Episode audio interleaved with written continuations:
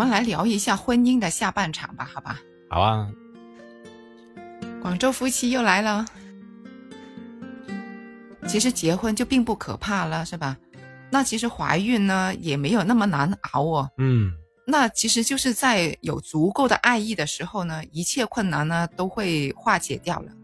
那就是因为你选对了人，你才会明白爱你的人他是怎么会照顾你嘛，是吧？对。到婚姻下半场啊，恋爱也谈了，婚姻也结了，孩子也生了，那婚姻的下半场怎么办呢？嗯，那就看那个人是不是一直还存在那份爱咯。呃，像这个刚才标题所说，如果没有了那份爱的话，可能就很难维持下去了。那所以这也是很多人那个婚姻有时候走不下去的一个原因，就是慢慢那种爱变成了由开始很浓厚，后来就可能慢慢越来越淡，再到完全没了爱。那所以这样才是可能很多人怕这步入这个婚姻的一个原因。那么，假如这份爱能够一直延续的话，其实这个婚姻的下半场还是不太应该担心的。嗯，就刚才说的那些都已经做完了，那下半场的话，可能更多的就是关照于孩子吧。嗯，可能就是孩子这个层面上能不能继续维系着两个人的一个感情了。嗯，但最终如果把这个都寄托于孩子的话，可能这个。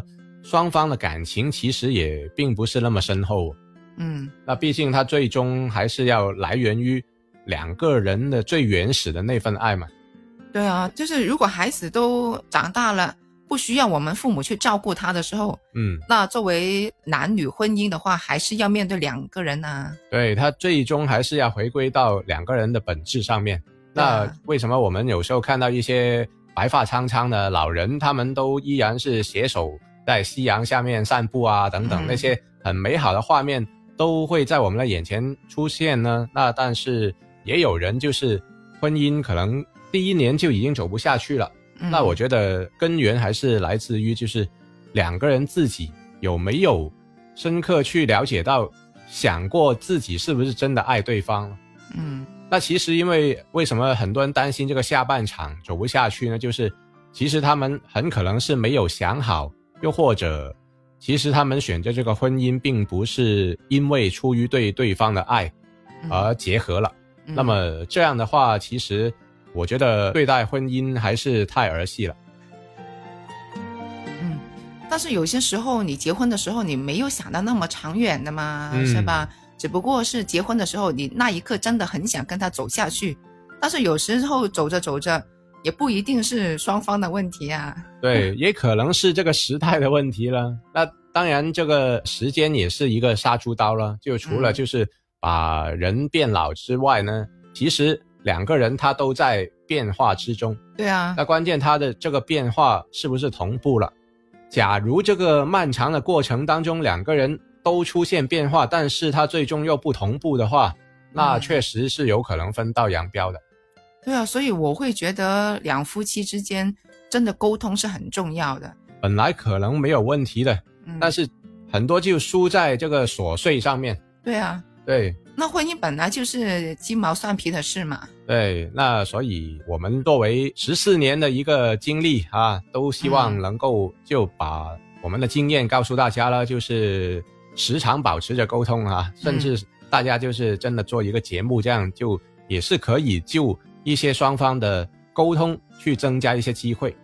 那我觉得两夫妻聊天的话，就除了一些大事之外，鸡毛蒜皮的事也要沟通的。嗯，并不是说，哎，大事我们才聊，小的事情，哪怕是买菜呀、做饭的那些事情就不去聊了。我觉得并不是这样子的，这些小事两夫妻都要聊的。嗯，因为经历的毕竟是小事的时候会更多，对啊，大事的话，可能爱什么决策啊等等那些。呃，你一年可能也没有说超过十次，是吧？对呀。那所以还是平平淡淡才是真呢。关键就是大家怎么样去面对一些小事情上面的处理。那么我觉得，如果处理好这些小事情的话呢，呃，其实双方的感情呢，还是可以延续的更长的。对啊。那不知道我们的听众朋友他们。怎样看待婚姻的下半场呢？嗯，就有没有信心呢？啊，能够跟你的另一半走下去呢？也欢迎在我们的评论区告诉我们。好的呀，那我们这期节目就到这里吧。好，下期再见。好，拜拜。